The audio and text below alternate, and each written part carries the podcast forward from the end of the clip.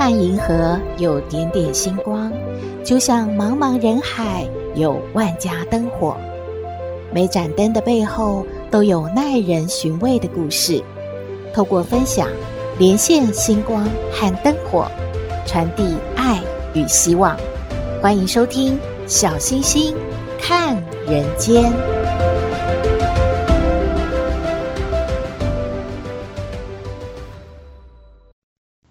好朋友，大家好，大家平安。最近关于五亿高中生的命案，还有渣男性骚扰之类的新闻啊，占据不少版面，也出现了通灵人士说的关于黑令旗报仇的话语，更引起大家的好奇。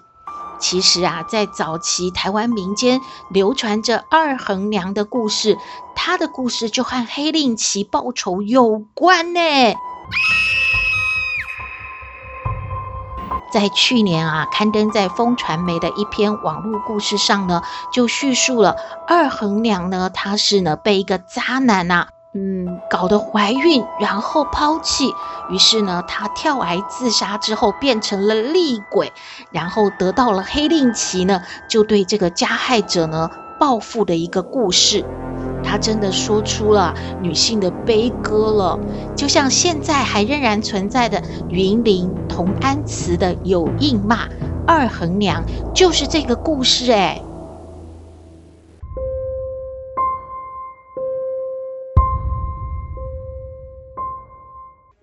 话说，在清朝的时候，有一位靠海为生的刘姓商人，大家都叫他老刘。老刘啊，经常跑到时常跟他做生意的云林下仑的阿成家里面过夜。老刘就认识阿成相依为命的宝贝女儿二恒。二恒呢，又年轻又漂亮，个性又十分的善良，而且啊，非常单纯。老刘就很喜欢二恒啊，一有空啊，就来找二恒，而且啊，带些小礼物啊，讨她欢心。二恒呢也觉得啊，这真的是自己的真命天子吧？两个人呐、就情投意合。没多久之后，二恒呢就怀孕了。阿成之后啊就问他女儿说：“你说这孩子是老刘的啊？呃，怎么可能？你们，哎呀，真是！”二恒呢流着泪就恳求爸爸能够成全他们呐、阿成想说，老刘的经济条件应该是不错的，既然女儿也喜欢，那如果女儿嫁过去，应该也会幸福吧。于是阿成呢就跟老刘谈他们两个结婚的事。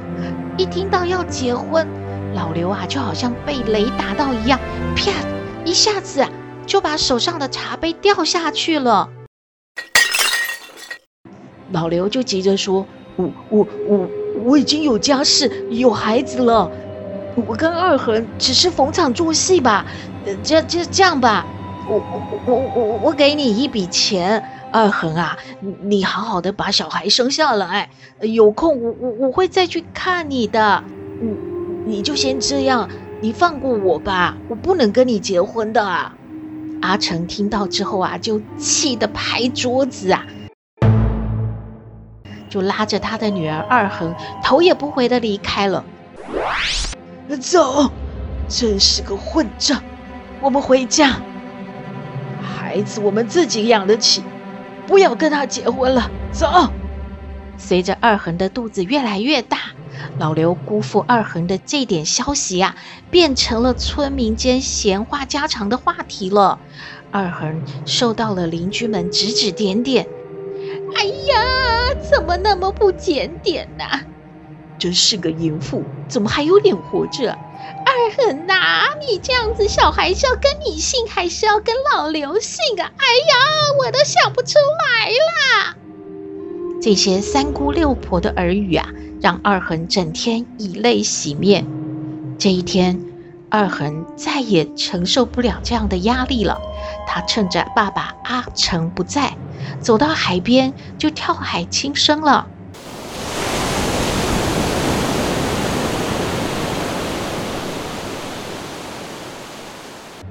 二横来到了地府，他被鬼差押到阎罗王面前。阎罗王说：“嗯，你阳寿未尽，又怀有身孕，怎么做这种傻事呢？”你原本可以过着幸福快乐生活，现在被这个老刘这个渣男给骗了。哎呀，家里也不得宁静。我准许你使用黑令旗复仇。二横领了黑令旗，他先是报复那些对他指指点点的村民们的后代。让村里许多小孩莫名其妙的夭折了。接着，二恒就去骚扰刘家的子孙，这个让老刘在下辽跟三姓辽的子孙们啊，每天都过得非常的痛苦。就算老刘已经去世多年了，二恒还是没有放过刘家，仍然常常在梦中显灵来吓他们，搞得刘家人都快崩溃了。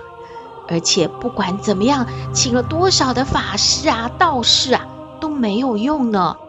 道士告诉刘家人说：“哎，这女鬼名叫二恒，她是你们父亲害死的。她现在拿着黑令旗来报仇了。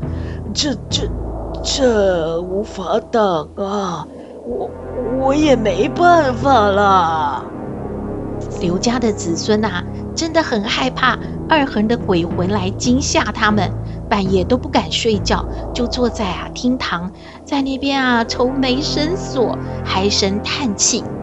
就在这个时候，一道绿光照了进来，刘家的子孙以为是二横出现了，要开始追杀他们了，他们啊吓得缩在一角啊，一直发抖。这个时候，绿光化为一个人形，看起来慈眉善目，一脸的和蔼，并表示自己是本庄的守护神。是谁？哦，原来是金普夫人。老刘的子孙们呐、马上就跪地呀、啊，恳求啊，金普夫人一定要救救他们，帮帮他们呐、他们呐、是做错事的老刘的后代，可是他们并没有惹这个二横啊，他们该怎么办呢？他们一直啊被这样惊吓骚扰，他们怎么过日子呢？金普夫人呐、就同意了刘家子孙呐、要请他帮忙的这个要求。他把愤怒的二横找来了，并告诉他过去呢，他和老刘的三世因果，让他看一看。二横知道了，两个人简直就是世代的冤家啊！哎呀，互相亏欠，冤冤相报啊！金普夫人让他明白之后，就劝他要放下了，不然这样，对于这个刘家的后代，他们是无辜的。这样伤害他们也不好啊。二横呢，想一想就愿意放下黑令旗，他不再报仇了，要跟随金普夫人呢去修行。而刘家人呢，也在下轮的一块空地上建一座属于二横的祠堂。每逢清明、中元、重阳以及二恒生日的时候呢，都会带着子孙来这里祭拜，并尊称。二恒为二恒娘，虽然呐、二恒并没有嫁给老刘，成为他们的祖先辈的娘娘，但是啊，他们仍然愿意这样的来祭拜她。从此之后呢，二横从一位可怜又恐怖的厉鬼，转变成一位照顾乡里的母亲，一直到今天，还在默默的守护云林下轮人呢。这个故事好像在告诉我们：冤家宜解不宜结哦。嗯，您觉得呢？故事说完了，希望您喜欢，也欢迎您和我们分享您的感觉喽。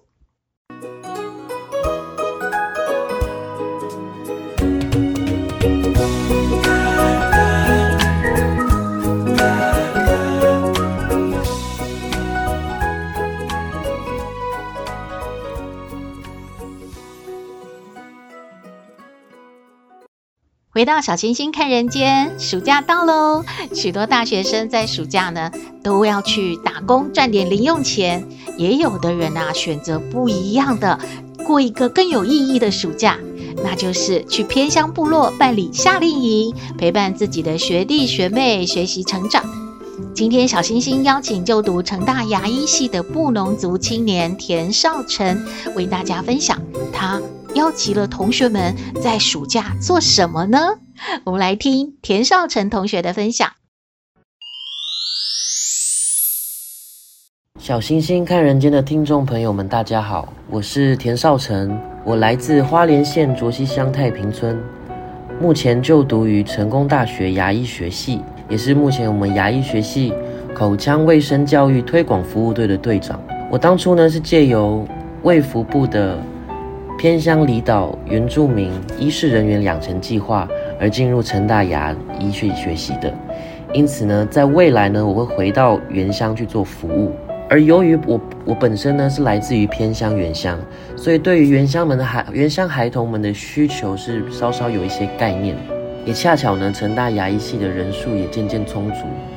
因此呢，发起这样的一个口腔卫生教育推广服务队的服务性组织下乡去做服务，以下我都简称为口味队。而口味队呢，其实每一间全台湾每一间的牙医系其实都有类似的服务性组织，大家大家也都统称为口味队。而我们之所以这么晚创立呢，是因为我们成大牙医系是一个很新的系，相对于其他牙医系来说很新，目前才迈入到第四届而已。第四届的人数慢慢充足，所以我们因此发起这样的一个服务性组织。接下来要和大家分享我们这次出队的活动内容。这次我们出队选在花莲县卓溪乡卓溪国小，会服以对象是卓溪国小的小朋友以及太平国小的小朋友。这次我们的活动名称是“未来有齿点灯”。小小牙医夏令营，而活动的内容主要包含三大面向。首先，第一个是卫教，第二个是游戏，第三个是生涯辅导。首先，卫教的部分，我们会对国小的小朋友呢进行口腔卫生教育，以及正确的应紧急应变能力和处理方式。因为呢，偏乡地区、原乡地区医疗资源相对的没有那么能容易能够取得。所以根本的解决之道呢，是预防胜于治疗。因此，我们会推广正确的牙齿保健方式，以寓教于乐的方式进行，让小朋友们都能记住这些卫生知识。再来第二个，其实将我们会将知识融入到游戏当中，我们会以引起小游戏的方式，带给当地的小朋友们一些口腔保健的知识，可能像是透过闯关游戏啊、大地游戏，或是一些 DIY。牙齿捏塑等等的，需要让小朋友们在游戏当中呢，了解到这些口腔卫生知识的重要性。最后一个是生涯课业辅导以及经验分享。除了带领小朋友们去了解正确的口腔保健知识和牙医师的职业探索外，我们也会邀请呢乡内的国高中生，为他们的课业上面的问题进行解惑。而也由于我们成大牙医系有将近百分之二十。的学生是来自于偏乡离岛原住民，呃，医师人员养成计划，所以我们会可能会邀请我们系上的公费生、偏乡离岛的公费生，或是原住民的公费生来分享，身为一名原住民，身为离岛在求学当中所经历到的一些困境，而怎么样去解决，去分享一些学习的方法，提供给偏乡的小朋友、偏乡的同学们更多的方向和想法。而这一路上的筹备的过程中，对我们来说其实是相当艰辛的，因为呢，我们是首次创队，首次出队，所以很多事情都是我们第一次接触，都要去一一去摸索。但是同学们凭借着他们的热心和热忱，一一的把这些难关给克服掉了。同时，也非常感谢不同的牙医诊所、不同的厂商、不同的机构。提供给我们的资源，不管是资源、资金，或是加油打气也好，那些对我们来说都是相当大的一个助力。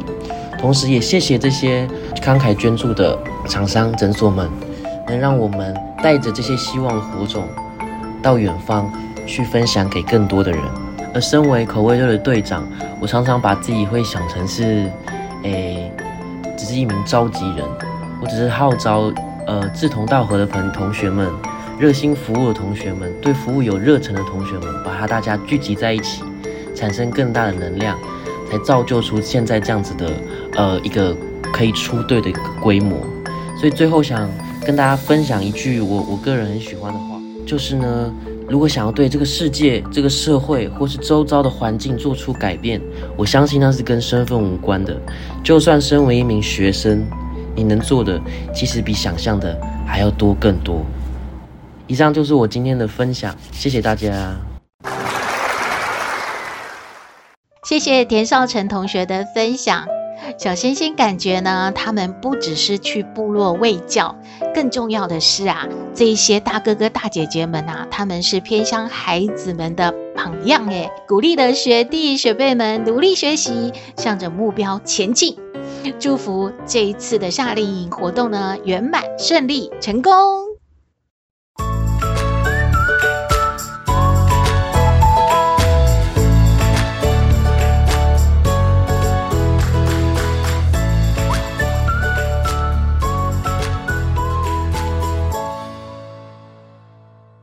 回到小星星看人间，今天来向康奶奶请教问题的是佑佑的娘。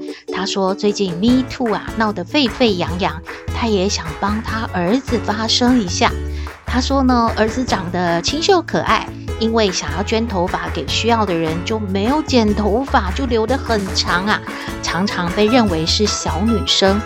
她经常会哭着回家说，幼儿园的小朋友骚扰她。会偷亲他，会掀他衣服，看他是男的还是女的，他也觉得挺困扰的。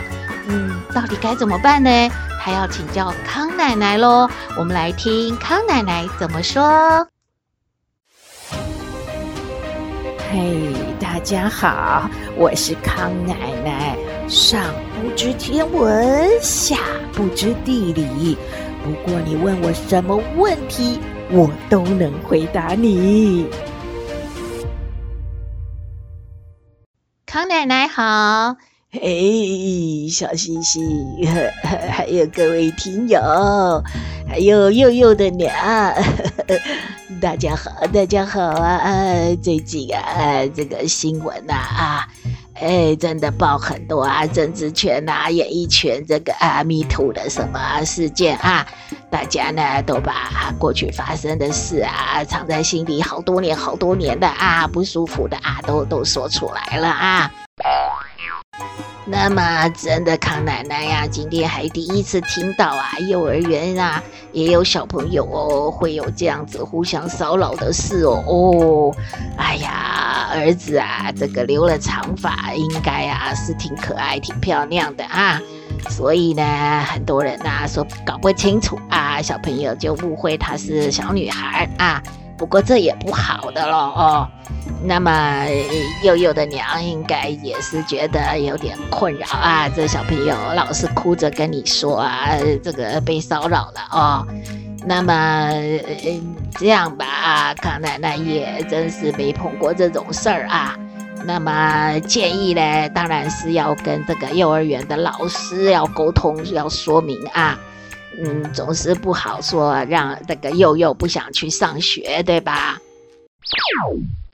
另外呢，哎，也建议啊，要安排一下这种啊，有这个大哥哥啊、大姐姐啊、老师啊啊，或者是什么阿姨呀、啊、这样的角色啊，呃，来跟小朋友们啊，哎，上上课，来说明一下怎么保护自己的身体，也不要去欺负别人的身体啊，这种观念啊。那么说是上课呢，康奶奶感觉就是不要说的那么严肃啊。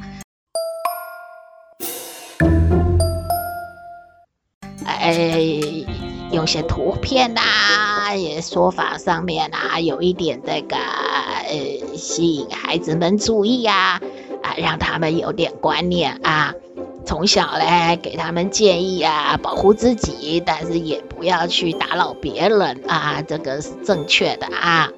那么也不好说呢啊，被骚扰之后就默默哭着回家，这这这家长要要理呢，怎么理？要不理呢也不行啊，这个真的是啊。所以呢，康奶奶今天呢回答这个问题有点心虚呀，因为啊，哎呀。这个一个隔了时代呀、比较长喽。这这一条沟啊，这个代沟吧，对不对啊？这个康奶奶也是没有想到说，哎呀，会有这种事儿啊。那么，哎呀，又又头发留的差不多，就给他剪一剪，赶快啊捐出去吧啊！哎，是男生就是男生，是女生就是女生啊，是吧？这个大家呀，哎，不要啊混淆了啊啊！这个康奶奶就是简单意见给你呀参考了啊，谢谢了啊。嗯，听得出来康奶奶颇为心虚的回答。康奶奶的意见给祐祐的娘参考喽。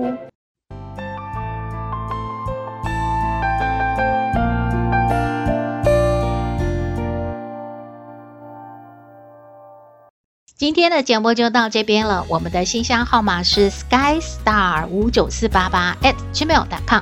欢迎您留言，也请您在 Podcast 各平台下载订阅“小星星看人间”节目，一定要订阅哦，您就可以随时欣赏到我们的节目了。